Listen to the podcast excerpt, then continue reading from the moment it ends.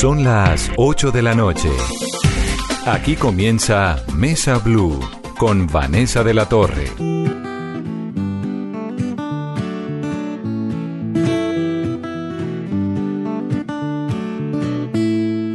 Años después de esto, se me ocurre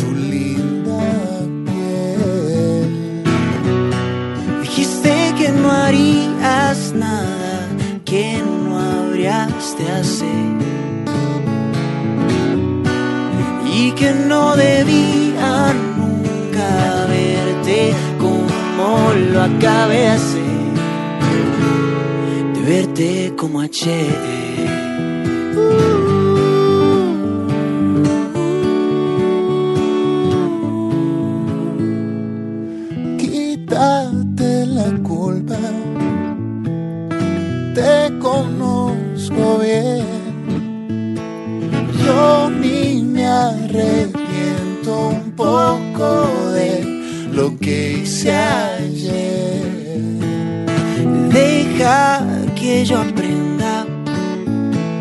Déjame avanzar. Tú tienes 40 Muy buenas noches y bienvenidos a Mesa Blue 40 historias. Es esto que ustedes están escuchando. Es la nueva canción que es el resultado de una fusión, si ese es el término que se puede, ya lo voy a ir descifrando, entre Santiago Cruz y Pío Perilla. Esto es lo nuevo, 40 historias y es un gusto para mí tenerlos esta noche aquí en la cabina de Mesa Blue. Bienvenidos. Dijiste que no harías nada que no habrías de hacer. Que no debían Santiago, bienvenido. ¿Cómo estás? Pues aquí feliz oyéndolo. Suena Yo- lindo, ¿ah? Yo feliz de cantar semejante canción del amigo Pío, que la verdad que creo que es de los de los nuevos talentos colombianos más interesantes que hay. Usted es ibaguereño. Yo soy baguereño. Pío es bogotano. Hola, sí, yo Bienvenido, bogotano, Pío. bogotanísimo. ¿Dónde Sí. se conocieron? ¿De dónde sale esta unión? Nos conocimos eh, por internet. Sí, nos conocimos por internet. ¿Un amor Sí, digital? Es verdad, es verdad, un amor Es un digital. amor digital. Eh, um, sí, empezamos a hablar por internet. Santi ha escuchado algo, yo pues siempre he escuchado a Santiago. Y, y él conoció, bueno, una canción mía que salió hace un tiempo. Empezamos a hablar, como a compartir música. Y llegó este momento en que Shock, pues, eh, me hizo la invitación para hacer una Shock Session con ¿Qué un es una invitado. shock session? Es una, bueno, Shock Session es eh, llegar con un invitado especial para hacer una canción, eh, una versión en vivo de una canción propia y se me ocurrió de una, dije Santiago, Santiago, esto tiene que ser con Santiago. Así que pues lo invité, invité a Santi, le mandé mi EP también, que estaba, se, se lo había mandado de hecho antes de que, de que saliera, porque quería saber su feedback y su opinión. Y de nuevo ya cuando salió esta propuesta y él me dijo que sí, pues le, le dije que escogiera una canción del EP y Santi pues había escogido 40 historias, era la que más le gustaba y, y 40 historias, bueno, creo que es una canción como que ha sobresalido mucho del EP. Entonces hicimos esta ¿Qué versión. significa EP, Pío? Ah, un EP es un... eh, Porque yo me quedé en el LP, obviamente, ¿no? digamos que... el- Yo me quedé Y ahí LP, digo, yo recuerdo esa época. El DVD. un EP es un, por explicarlo fácil, es un disco pequeño. ¿Pero qué significa? Es un, eh, es un extended play. Ok. Es un disco pequeño, entonces en este caso tiene cuatro canciones. Creo que después de seis ya es Sí, después de long seis play, ¿no? Es LP. Ajá. ¿El LP todavía se usa? A mí, a mí, ¿O ya sí, no? claro. Sí. De hecho, yo a- de, de mi proyecto Elementales saqué versión LP, el Claro, disco, pero eso es vinilo, como, sí, pero doble, eso es todo como ese para rollo. nosotros los clásicos, pero digamos en el Eh, mundo pero- de ustedes, Pero no creas, ¿no? Ahí el, el tema del vinilo ¿sigue? ha renacido. Se está volviendo mucho, sí, creo. Sí, ha renacido. Yo me volví coleccionista de vinilos, no sé si por nostalgia o lo que sea, también como una manera de, de comprometerme a oír música, ¿sabes? Porque aquí en los teléfonos tenemos muy fácil el, el- el skip, el pasamos a la segunda canción. Cuando uno destapa un, un- un LP, un disco, es como a comprometerse a oír Todo el disco. por lo menos un lado, porque no es tan fácil pasar la siguiente canción. Y la verdad es que... la aguja. Exacto. Y la verdad es que a mí me gustó todo el EP de, de- de Pío, eh, pero hubo algo especial que me llamó de 40 historias y por eso le dije, me encanta la idea de las, de las shock sessions eh, y lo quiero hacer con, con 40 historias. ¿Qué fue lo que le llamó la atención de 40 historias? La música, la letra. Todo, es un- al final es un todo, yo no puedo como desmenuzar, eh, en muchas canciones es difícil desmenuzar qué es lo que realmente lo atrapa a uno, ¿no? Es como todo, la, la interpretación de la guitarra, la producción, la manera de contar la historia, que también es, es distinta, no son los no son los caminos de siempre y eso me llamó la atención también de Pío. Eh, la voz, yo la primera vez que, que oí a Pío fue en un cover que hicieron él y Camilo, que ahorita está muy, muy de moda con una canción con Pedro Capó y tal, pero Pío y Camilo hicieron una versión muy linda de una canción de un cantautor español. La canción se llama Alquitrán y Carmín. Y la versión es muy, muy especial y a partir de ahí dije, ya conocía yo a Camilo, Este pelado. pero suena. dije, este man tiene lo suyo. Y, y luego con una canción del que se llama Café en París ya me, me delaté y le declaré mi amor eterno. Le dije, Pío, esto está tremendo, brother, y, y- y Y espero seguírmelo encontrando, la verdad. Sí. Seguro que sí. para que se nos pierda la cuenta.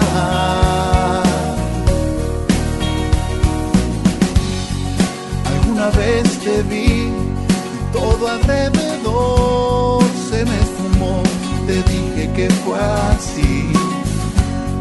Me sabes sorprender, me sabes revelar un poco más, pero solo un poco más. Sé que aquí los días pasarán sin importar que va desde el principio sin romper este delirio que me embriaga desde cuando te. ¿Cómo haces para atravesarme entero cada vez?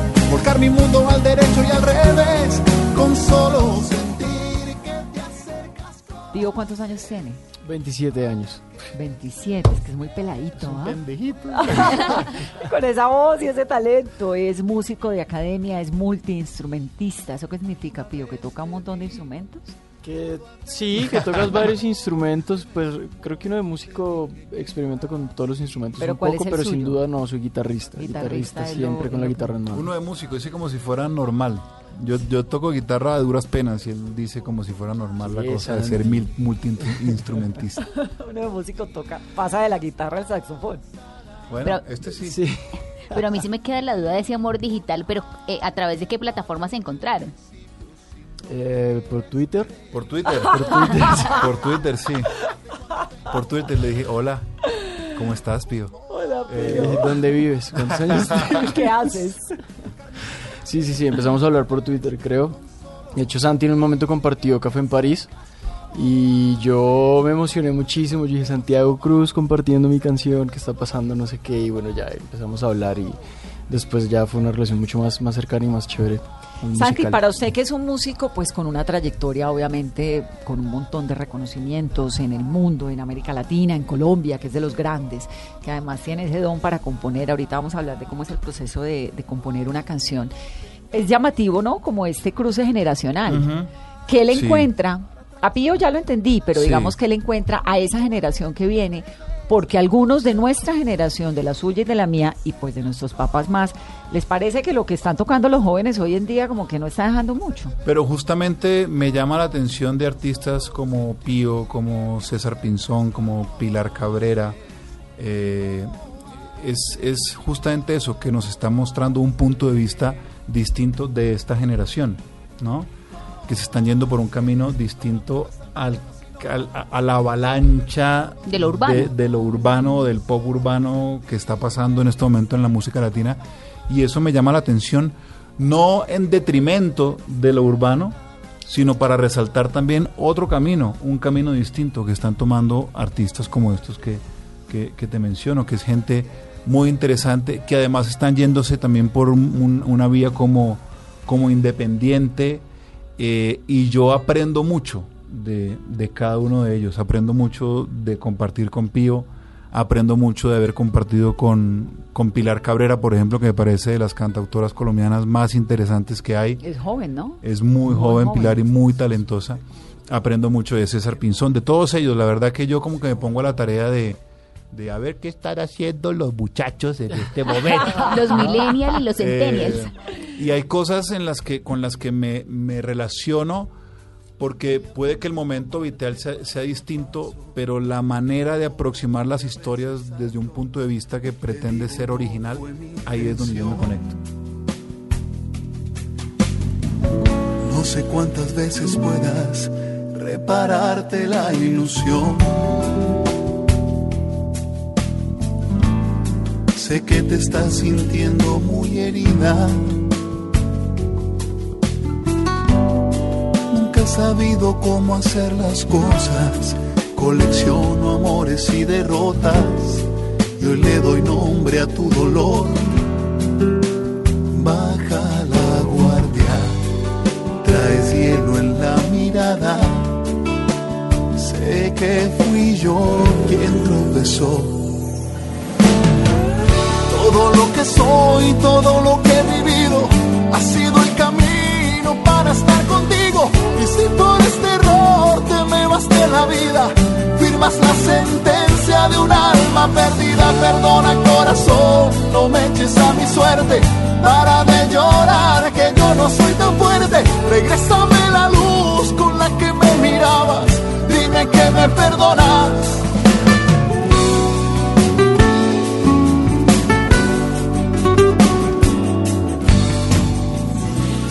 El talento, la valoración del talento o los parámetros para la valoración del talento siguen siendo los mismos. La voz, No. el arte con que toca. Depende de, qué, de en qué escenario estemos hablando, ¿no? Yo siento, yo- pero depende de en qué escenario de la música. Porque una cosa es lo que se oye habitualmente, una cosa es lo que se oye en el mainstream, digamos, que es lo que es- oímos en la radio, lo, Lo que es, comercial. lo que es más masivo. Y otra cosa es la valoración desde otras orillas como las que estamos hablando. Explíqueme un poquito más, que no lo entiendo. Digamos, hay unos arquetipos que se valoran más, Mira, o unos por ejemplo, parámetros te- para...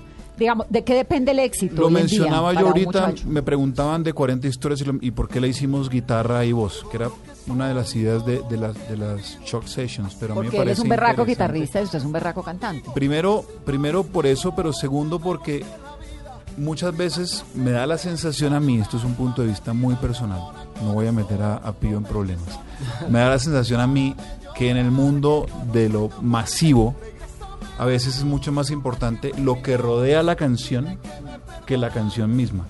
Que la voz el y que el personaje, la producción, lo que se hizo en el video, qué ropa se puso, da, da, da, Claro, que ¿no? es un poco lo que sucede en algunos casos, y lo traigo pues a colación en el periodismo, por ejemplo, ahora que está tan de moda decir que el periodismo está en crisis, que hay- es mucho más como todo el show que hay alrededor Ahí está. que la pregunta o la formación del periodista, la investigación que hace, pues porque los mercados han ido cambiando. Y cuando tú a esa- igual. y cuando tú a esas, a esas canciones tan populares, muchas de ellas, les empiezas a quitar todo eso y las dejas en su expresión más desnuda, íntima y real, no sé si se sostienen como se sostiene 40 historias. Eso me parece, si, si se sostienen a largo plazo, ¿no?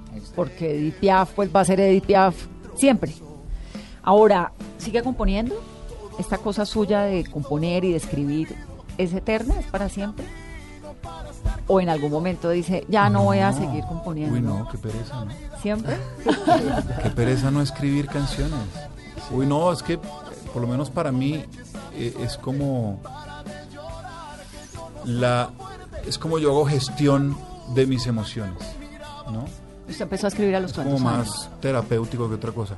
Yo empecé a escribir a los 15 años y la canción fue tan espantosa que me demoré en recuperarme de esa canción como tres años. Pero ¿cuál fue esa primera Y- canción? No, una canción espantosa. Pues, tengo un amigo, tengo un una- pedacito, no, no, por no, favor. tengo un amigo, tengo un amigo de toda la vida que todavía se acuerda de la canción y cuando me quiere torturar me la canta. Ay, Santiago. Eh, y ya a partir de los 18 como Pero que era una canción a qué, compuesta a qué. Obvio que una compañera de colegio. No, no. ¿Pero fue de Uno amor toda la o- vida le o desamor? las de colegio, no, Pío. ¿Ah? Es verdad, o, al- o al- sí, y a esos enamoramientos, a esas tusas bravísimas, como, como hablábamos ahorita. Todo creo que sale todo de es ahí. una. Todo lo, lo que sucede en el día a día y en la vida es como una oportunidad para sentarse a escribir una canción, a sacar una historia. Eh, creo que todo, todo es motivo para. para Eso escribir. Está muy chévere. Y entonces Santiago escribe la melosería esta de la canción que no le gusta en la tusa de los 15. Sí, imagínate esa tusa de los 15 que Eso es uno horrible. cree que se va a acabar el mundo, mano. Pero, pero no, no, eh, por suerte, a ver, sigo escribiendo. Lo que pasa es que Pero luego, ¿qué Las- pasó? Digamos, porque usted va Luego al dejó. servicio militar, usted estudia finanzas y relaciones Sí. internacionales en el externado, que no tiene nada que ver con la música, pues no, sí. no, nada que ver. Pero sí, a ver, sí te da como un bagaje distinto, ¿sabes? Digamos, la gente me dice, ah, claro, finanzas para manejar toda la plata que se ganó, lo que sea, y, relaciones relaciones, porque va a tocar para- afuera. Eh, no es tan así, no es tan así. Realmente es como, te da un bagaje cultural distinto también. Hay un tema de cultura general distinto cuando estudiaste historia universal, teoría de relaciones internacionales, ciencias políticas, economía, derecho laboral, todo eso que lo estudié en mi carrera, ¿no? ¿Y por qué estudió esa carrera? Porque la universidad tiene un jardín muy bonito. Pero cuando usted Realmente, se gradúa, por eso estudié eso. sí, el externado es una universidad linda. Por eso. Y yo fui al externado porque, como dije en mi casa, voy a estudiar música. No tuve la fortuna de Pío, que dijo, quiero estudiar música. No conozco bien la historia, pero pues Pío estudió música. Yo, eh, Usted dijo, quiero estudiar música mi y, mamá dijo, pero ni se le ocurra. Estudia algo serio y luego haga lo que quiera. y eso hizo. Y entonces me presentó tres carreras. Una era Javeriana, otra Andes y otra en el externado. Las Y- tres y relacionadas llegué- con no, finanzas y nada, esto, era o era como ecología era como y estudia algo, Derecho, mijo. pero uno como Estudia algo estudia serio. algo que no le gusta. en esa Ah, época, en esa época nos pasaba. En esa época, vieja. Lo que Así pasa es que también, mira, también es distinto. En aquel momento, me voy a remontar en mi último año de colegio, fue el año 92. Pío no había nacido. No, ya había nacido. Estaban haciendo. Estaba naciendo en el 92. Bueno, y entonces, en ese momento, si tú miras al, panorama de la música colombiana en el año 92, estaba Carlos Vives. Ya era Carlos Vives. empezando con clásicos de la provincia. De resto era una riqueza musical enorme, porque siempre la hemos tenido, pero no artistas eh, unánimes nacionales en los que uno pudiera decir, yo puedo seguir esta carrera. O que los padres de uno dijeran, ah, no, es que se puede vivir de la música, ¿no? En aquel momento era una cosa extraordinaria lo de Carlos. Ahora la generación de Pío, Porque ustedes y- le abrieron un y camino. Y, más jóvenes todavía, pues dicen, ah, es que sí se puede, mire, tengo a este, tengo a este, tengo a este, tengo al otro, ¿no? Me puedo relacionar, puedo verme proyectado en distintos artistas de distintos géneros. Y entonces a los papás dicen, ah, no, es que sí se puede. ¿no? Y entonces usted se gradúa en el 92, se va a hacer el servicio militar y a la hora de decidir qué estudio eran tres carreras que cualquiera de las tres, la que sea. Me voy al externado porque el jardín Porque era el jardín era bonito, sí. y podía sentarme por ahí a escribir y hacer y hacer Tal cual. y hacer otras cosas, pero nunca dejó de componer, digamos, en esa época ya era ya ya cómo era la relación con la música. Ya ahí había tocado en los primeros No, tocaba eh, en bares, Tocaba en bares. Yo llegué al, al externado en el 94 y empecé a tocar en bares, ahí como en el el segundo bullying, semestre, famas y cronopios, el patio del arte, eso del fue por ahí Arte, en esa época. eso, fue por ahí. Eh, y ahí me conoce Fanny, Fanny Mickey. Y a partir de ahí Fanny fue como la primera persona del mundo del- de la cultura, del arte, que dijo, me gusta lo que haces. Y, y me llevó de su mano en, en muchas cosas que le agradeceré toda mi vida. ser feliz. Tus obsesiones y toda tu piel es caminar llena de ingenuidad. Y soy capaz de descubrir en cada gesto que me das tus regalos.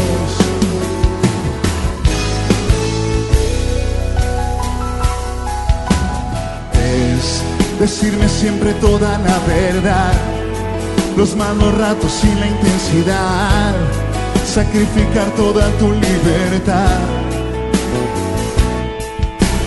Es hacerle a cada cosa una canción, lo vulnerable de tu humanidad y perdonar cada equivocación. Dice, puedo ver toda la inmensidad que tú me das, con solo respirar cerca de mí, con solo estar conmigo.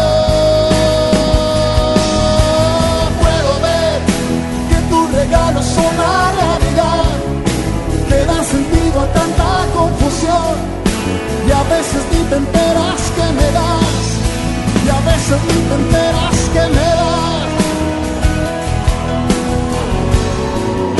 y a veces ni te enteras.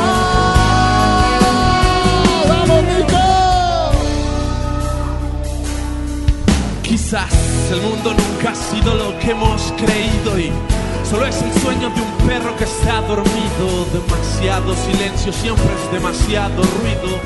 Que es el amor todavía no lo decimos. Dios es una negra divina que toca el piano. Trancones son teatros para autosoprano. Mentir es decir te amo cada mes alguien más. Posiblemente la vida sea un jam de jazz. Puedo ver toda la inmensidad que tú me das, con solo respirar cerca de mí, con solo estar conmigo. Puedo ver que tus regalos son la realidad, que dan sentido a tanta confusión, y a veces ni te enteras que me das, y a veces ni te enteras. Pero seguía estudiando, o esto ya fue No, yo me gradué, yo tengo mi diploma. Y era buen estudiante, Santiago. No, Uno más a la lista, Van. yo no sé si todavía alguien tiene, rompió mi récord, o yo tenía el, el honroso... ¿A los cuántos años se graduó? No, era una carrera de 10 semestres, la hice en 13. Pero a mí me echaron dos veces de la universidad y me recibieron dos veces más. Que eso hasta ese momento No se usaba. me ha pasado a mí. Eh, si a alguien lo echaban, de pronto lo recibían una vez más, pero si a la segunda vez otra vez fuera, pues nada. ¿Y Por por- promedio, por rendimiento académico, básicamente. Lo echaban Pero por me gradué de, Sí, que uno entra como un periodo de prueba y si no cumple un promedio, chao. Y me pasó dos veces, pero también por, por simpatía. Claro, ahí Me- pelaba el huequito de la oreja. Se hacía querer. Pío, y cuando usted se graduó del colegio, ¿usted ya quería ser músico? Sí, lo venía pensando, lo venía pensando tal vez unos dos años antes, pero sí, decidí como que iba a ser músico, lo que no sabía es que iba a cantar. Pensé que iba a ser otro, me iba a dedicar a otras ¿A cosas, pero sí, pensé que iba a ser instrumentista. ¿Pero cantaba en el colegio? ¿Era el niño de los coros y estas cosas o no? Empecé un poquito tarde a hacer eso porque me da mucha pena, mucha, mucha pena todo eso. Entonces me gustaba, era más bien como estar en las bandas y eso. Pero un día eh, una niña iba a cantar y ella se enfermó y entonces me dijeron, el profesor de música me dijo, cante usted. Y esa vez canté, como que no me fue tan mal y me planillaron de ahí en adelante para cantar absolutamente todo lo que, lo que saliera.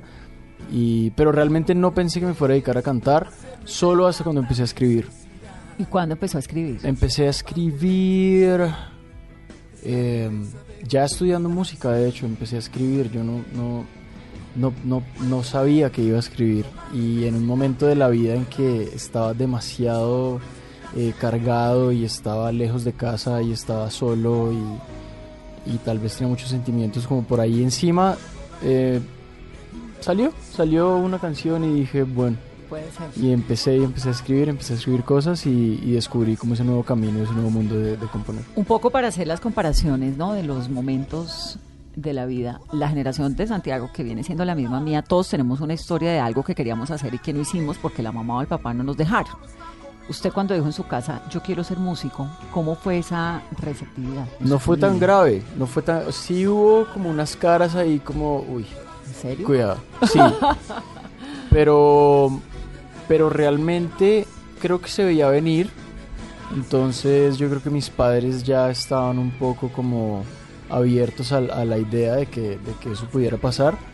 igual sí me dijeron como piénsalo bien. ¿De, ¿Eso de algo de serio? pronto puedes estudiar otra cosa y después te puedes eh, dedicar a hacer lo que quieras, tal cual. Eh, pero no, yo sí les dije como no, de verdad creo que estoy muy seguro que quiero estudiar, quiero estudiar música. Entonces, mm, sí entré a estudiar música de una, apenas, apenas, apenas terminé el colegio. Y, y creo que, que siempre estuvieron también como de acuerdo cuando vieron que las cosas eh, salían chéveres. ¿La carrera de música es cinco años también? Cinco Digamos, años. La carrera formación. 11 sem- 10 semestres, ¿Y 11 uno qué aprende? ¿A uno qué le enseñan? ¿Qué, ¿El pensum que tiene? Eh, En la carrera de música, bueno, eh, se empieza siempre como con una formación básica. Yo creo que para entrar a la universidad hay unos requisitos mínimos de, de personas que deben haber estudiado como antes. En mi caso yo no he estudiado nunca música porque no, cuando era niño no me copiaron mucho mis padres como a eso. ¿Pero hay como un examen de admisión? Sí, hay un examen de admisión. Yo me preparé antes, como un mes antes, busqué a alguien como que me dijera cómo es la cosa y yo ahí aprendí un par de cosas que no sabía. ¿Como qué cosas? ¿Guitarra o a cantar o qué? Hay ¿Qué- cosas qué, qué básicas hacen en una audición de- para uno no de entrenamiento auditivo más que todo de entrenamiento auditivo como creo que el, el examen de admisión para estudiar música es como ver que si tengas eh, mus- no sé musicalidad de pronto es el término eh, sí ¿Qué como es, que qué- puedas qué es musicalidad, Santi? ¿Como el talento? Es que, eh, pues, pues, primero tiene que haber un talento, pero también es que la música es un lenguaje y, hay, y como el lenguaje hay, hay, hay gramática y hay reglas eh, y hay unos parámetros musicales, ¿no? y entonces eh, yo creo que uno tiene que saber unos, por lo menos espero, mínimos parámetros musicales como reglas de ortografía y gramaticales. Claro, si quiere en el estudiar lenguaje. literatura, sí. Eh, lo mismo pasa en la música, ¿no? Entonces yo me acuerdo, yo hice un año de solfeo en, en el Conservatorio del Tolima y eso es como A, E, I, O, U, ¿no? Pero pues, con las notas musicales, con el tiempo de las notas, con el pentagrama, con todo esto. Pero aparte de esas reglas que son como las... Tú te puedes saber las reglas gramaticales, pero no escribes bien. Claro. Y pasa con la música. Tú puedes saber la- las reglas musicales, pero no tener musicalidad, no tener el talento para eso. Eh, creo que va por ahí la cosa. Y entonces le hacen a uno este examen, tiene que probar que tiene su musicalidad, como dicen ustedes los músicos. O sea, no es que yo me pueda dedicar a estudiar música y, y- y pase el examen si no canto bien o no tengo talento, o sí.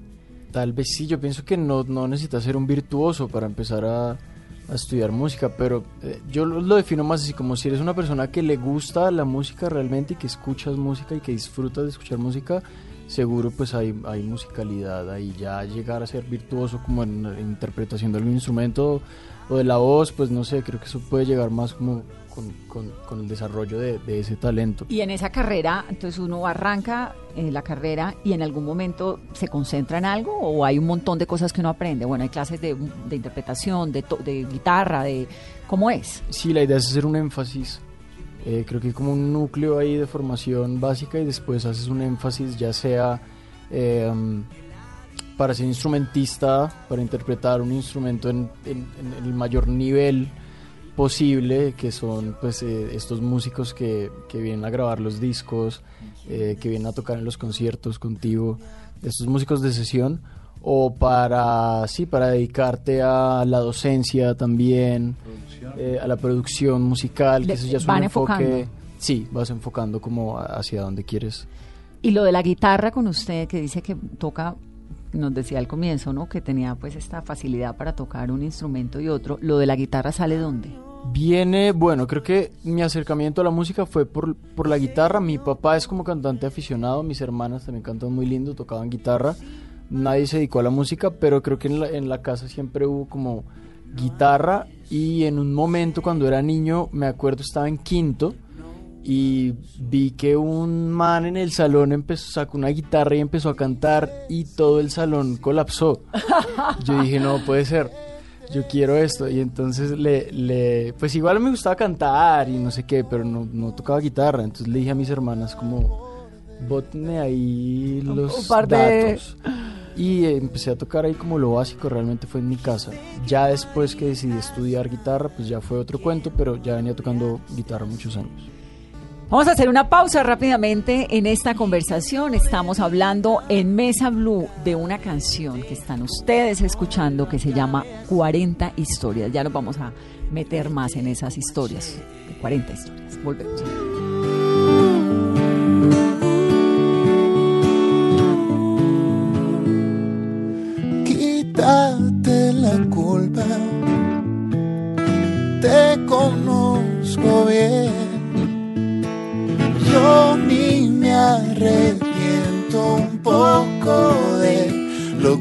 Hice ayer.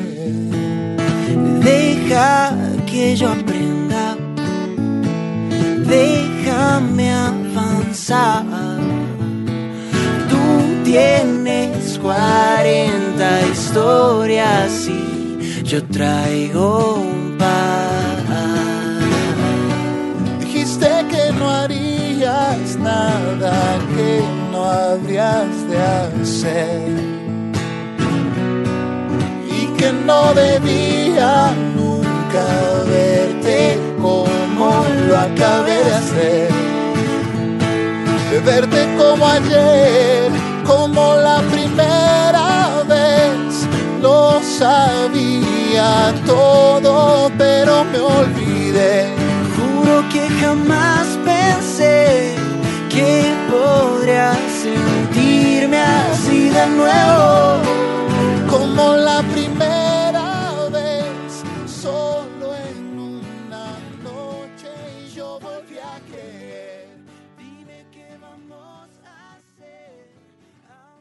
Hoy que te duele el corazón, hoy que te quedas sin motor, hoy que la pena no te deja seguir. Hoy que te ves a la deriva y que te pesa el estar viva. No vengas porque así me sentí. Hoy que te deja la mitad. Que te incumplen las promesas. Hoy que despiertas sin saber dónde estás.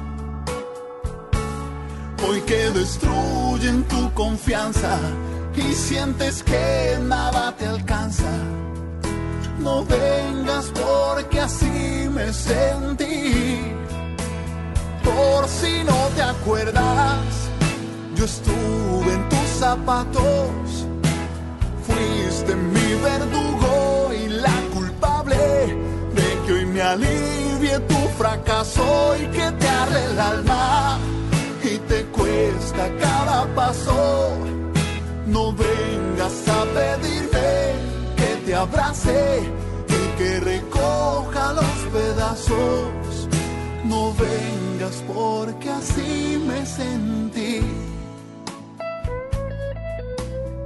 Continuamos en Mesa Blue. Pío Perilla y Santiago Cruz se unieron para interpretar esto que se llama 40 historias y están aquí en nuestra cabina esta noche presentándonos su canción. Y ahora, Santiago, después de 40 historias, ¿qué sigue? ¿Van a seguir? en- en mi ¿Tienen otro, no, ¿tienen otro plano? Ya estamos matriculados, creo yo. Ya me toca a mí ahora es invitar a, A Pío. Pío a, a jugar a mi cancha, como lo decía ahorita. Me encantaría. Eh, en mi caso es, eh, eh, se viene el tour elemental de mi último proyecto de Elementales. Arranca ahora el 20 de septiembre en Tunja. Y voy a estar, ¿Por qué no contamos el, el- el itinerario ahorita enseguida para que Sí, sí, invitemos sí. a los oyentes, sí? Sí, voy a estar en Tunja el 20 de septiembre, en Ibagué el 27 de septiembre, en Santa Marta el 9 de octubre, en Quito el 5 de octubre, en Cartagena el 11 de octubre, en Barranquilla el 16 de noviembre, en Medellín el 22 de noviembre. Voy también a Santiago de Chile, Buenos Aires y, y Montevideo. En, eh, la primera semana de, de noviembre es esto también. Y ya iremos sumando todavía más ciudades. Ya Cali y Bogotá serán el año que viene. ¿Y por qué me dejó a Eh, Cali por allá al final? Ah, ah, ya vas a ver. Ahora, sor- ahora Porque sorpresas. hay un- es, es un evento muy especial. Vamos a meter salsa a la en cosa. No, eh. no, oye, me, me encantaría un disco de salsa. Algún día me voy a hacer un disco de salsa. Pues yo aquí feliz, lo re que te presento en exclusiva y, y todo. ¿Usted qué oye, Santiago? De todo. yo procuro oír de todo. Eh, también con un ánimo muy de, de, de permearme de muchas cosas, ¿no? Pero yo oigo de todo. Todos los viernes hago la tarea de poner las novedades en las plataformas de streaming. ¿Cómo funciona esto?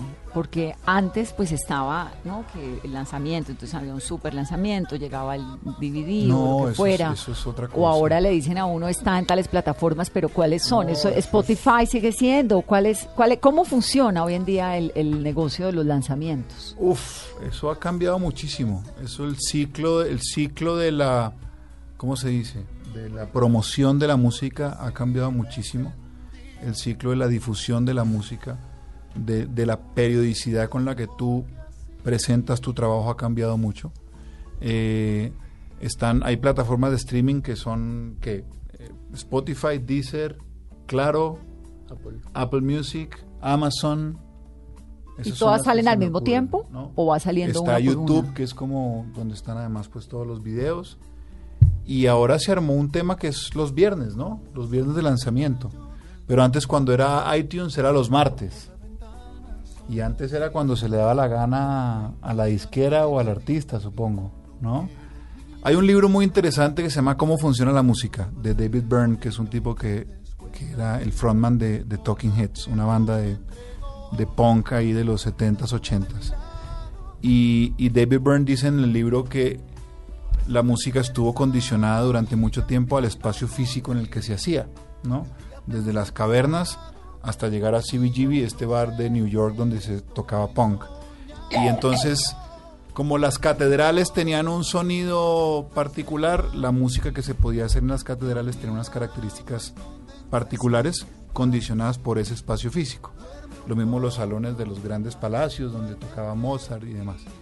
Eh, yo creo que ahora ese, ese espacio condicionante, mm, no sé si tanto en la manera de hacer música, aunque un poco sí, es, es, es la red, la- la- las plataformas de streaming que te condicionan a que las canciones salgan en determinado momento.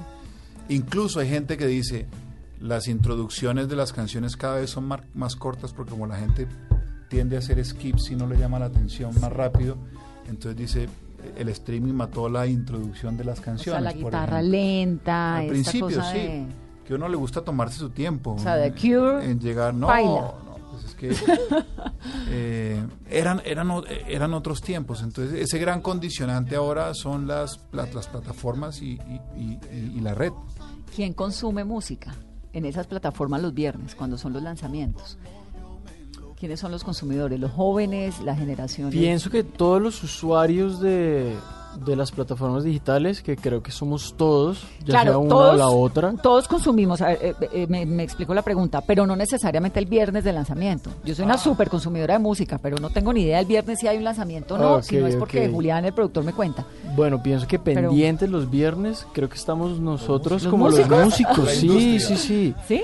Pendientes estamos nosotros. ¿Y hay una hora en la que lo lanzan? El medianoche.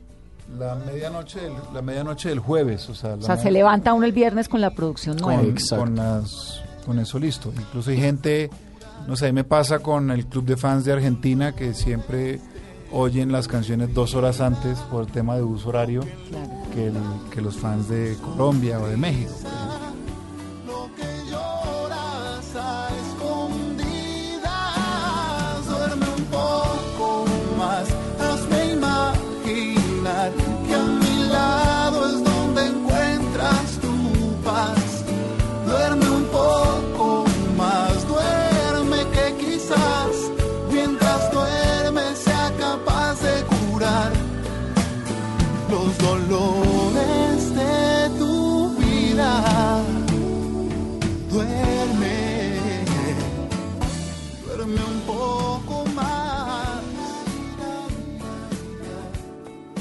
Y oyen de qué depende o a qué hora del día del viernes ustedes se dan cuenta si la canción es un éxito o no. Eso funciona o como o eso no lo, esos medidores no existen en las redes. Estoy tratando como de entender cómo funciona el, el- Como por el número de Es descargas que, de la canción. Mira, para mí el éxito es un tema absolutamente subjetivo.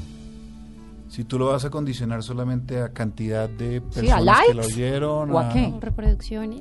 eso es un parámetro de éxito. Y hay otros parámetros de éxito que solamente te los va a dar el tiempo.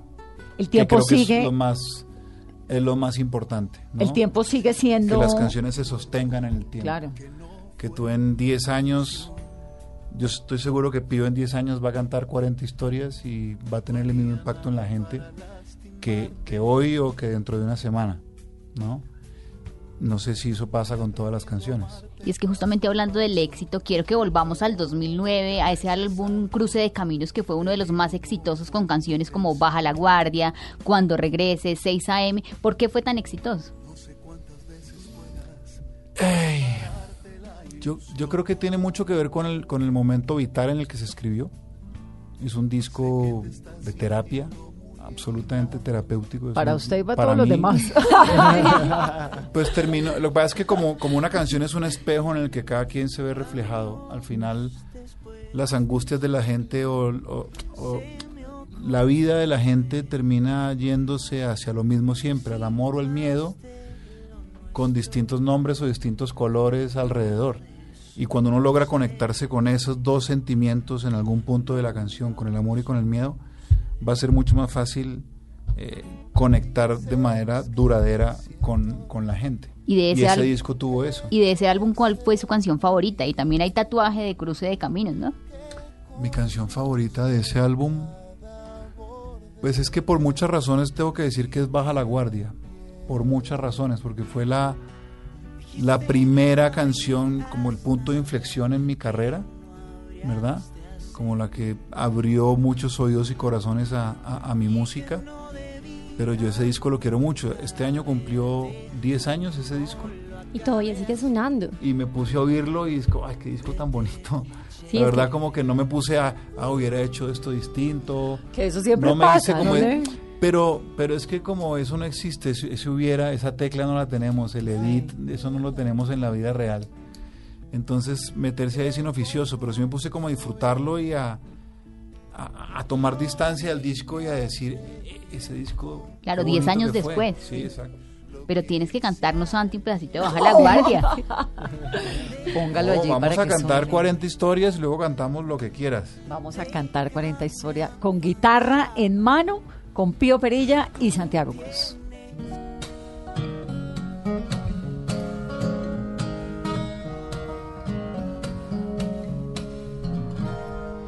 Años después de esto, se me ocurre ver si más de lo nuestro no ha de suceder, no va a suceder. Dices que te siento, que te sé muy bien, que conozco cada borde de tu linda piel. Dijiste que no harías nada, que no habrías de hacer. Y que no debía nunca verte como lo acabé de verte como ayer.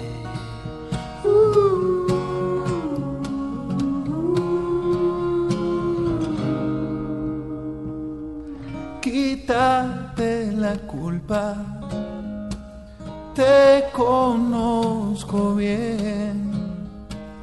Yo ni me arrepiento un poco de lo que hice ayer. Deja que yo aprenda, déjame avanzar. Tú tienes 40 historias y yo traigo un par. Dijiste que no harías nada, que no habrías de hacer. Y que no debía nunca de hacer. De verte como ayer, como la primera vez. Lo sabía todo, pero me olvidé. Juro que jamás pensé que podría sentirme así de nuevo. Como la primera vez, solo una noche y yo volví a creer. Dime qué vamos a hacer, aún no es tiempo, pero yo te espero.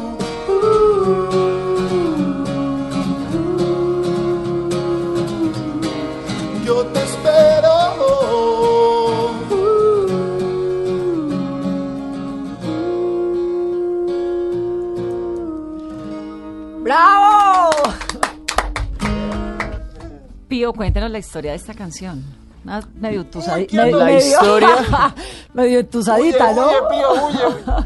La historia sí es una canción entusada, pero... eh, Pero, a te- ver, pero yo te espero. He escrito mucha tusa, sí, pero esta en, en especial es más bonita, es de yo, o sea, no es de ya se fue todo, no, es, es eh, yo te espero, es yo me espero a ver, a ver qué pasa, tengo esperanza y realmente la historia y bueno, se, se ve, se ve en la letra, pero es este momento en que hay una tercera persona ahí que no está dejando que, que la las cosa cosas fluya. se den, que la cosa fluya. ¿Y de dónde salió la Y- canción? ¿Le pasó? ¿O a uno, le- a uno escribe lo que le pasa Eh, o no necesariamente? Uno escribe lo que le pasa casi siempre.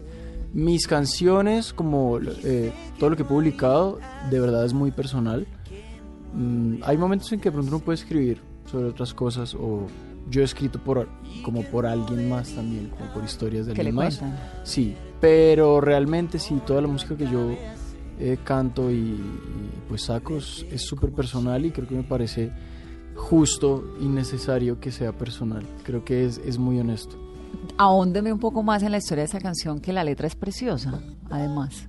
Y la guitarra suena divino, y la voz de Santiago es maravillosa. No, la voz de Santiago la coge y le da tres vueltas. Eh, s- a ver, yo soy muy... es que también es como uno escribe la forma en que uno habla. Entonces, no me sucedió esto. Yo la verdad estaba muy, estaba muy, no quiero decir deprimido porque no está Golpeado, bien decir deprimido, sí, afectado, golpeado, Triste, sí, acongojado, averiado. reducido.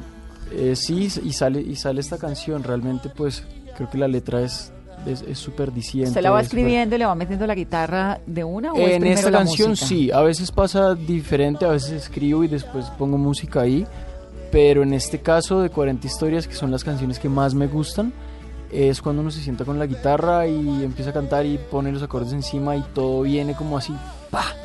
Y queda escrito y sale muy rápido también. Hay canciones que se demoran mucho tiempo en, pues, en, en terminarse y hay canciones que salen en una hora, así de una sentada y bueno, creo que 40 historias es como ese tipo de, de canción. Por eso es, es como tan diciente y es como que to- todo en ella está, siento yo que está muy bien puesto uno una cosa después de la otra y no sé, yo amo mucho esta canción. Es muy linda.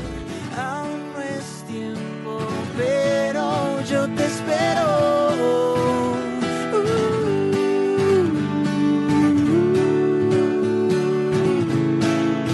Te espero.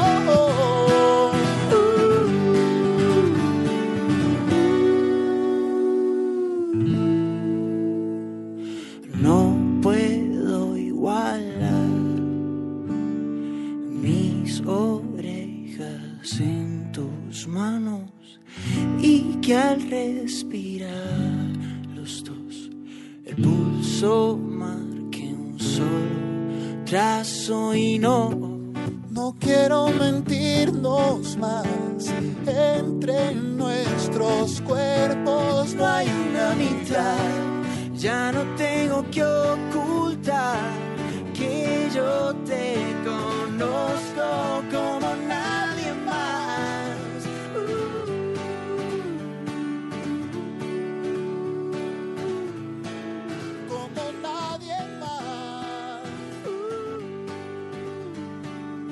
Bueno, Pío, cuénteme en este momento qué otras canciones está escribiendo y a qué le está cantando también. Ahorita estoy escribiendo otras cosas, ya no estoy tan averiado, entonces puedo escribir eh, otro tipo de cosas.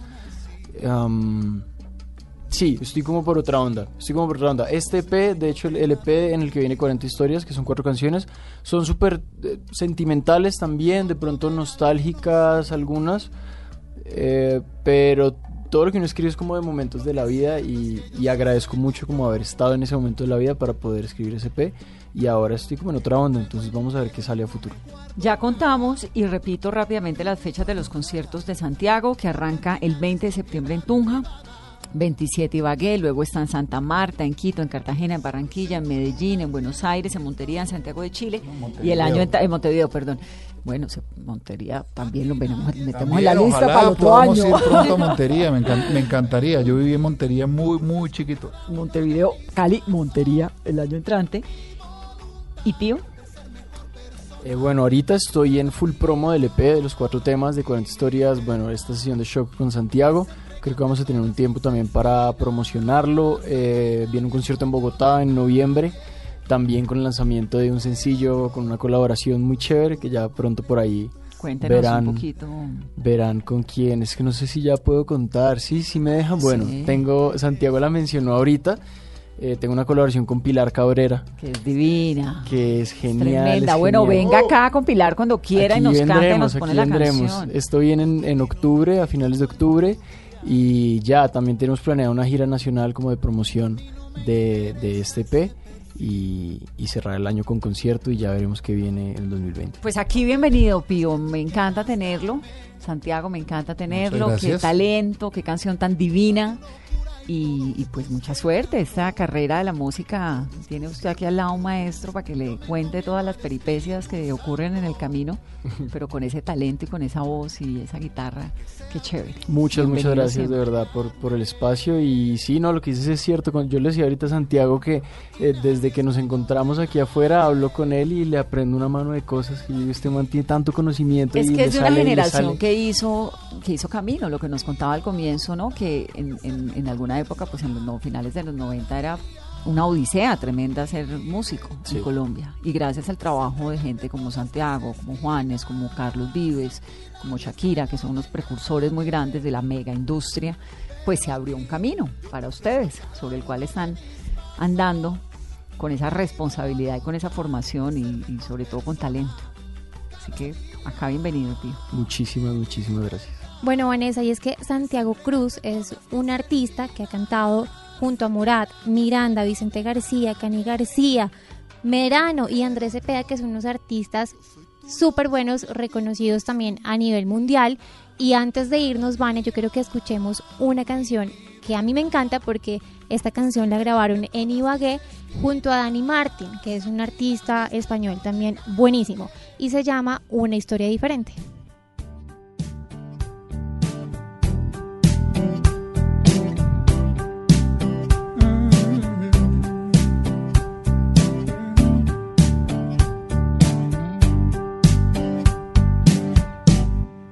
Quien tiene su paso propio. Cada quien anda un camino abierto. Que coinciden por instantes, una vez acompasados y otra vez a contratiempo. Él llevaba su equipaje a cuestas. Y ella iba con angustias viejas se encontraron frente a frente con las ganas indomables de una historia diferente. Con la verdad y la mentira, con los vaivenes de esta vida, con lo que les duele, con lo que se pierde, porque así se aprende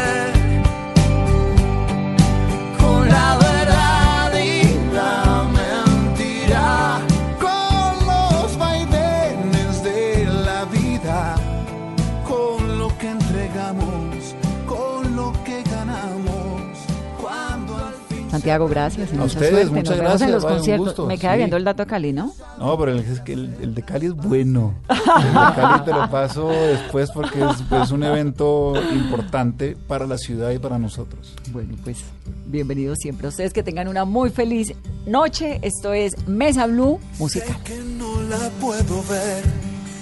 Todo parece estar normal, todo al derecho y cada cosa en su lugar. Pero si la vuelvo a ver, no hay negativas en mi hablar, solo me sirve el sí, el cuando quieras tú. Sus besos son mi vicio cruel.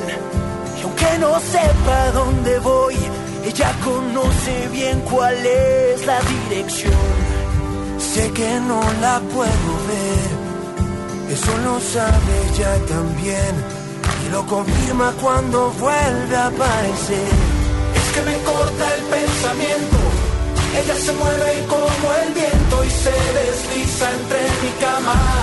Y a la mañana se me va, juega con cada sentimiento, calcula cada movimiento y cuando vuelvo a ser mi dueño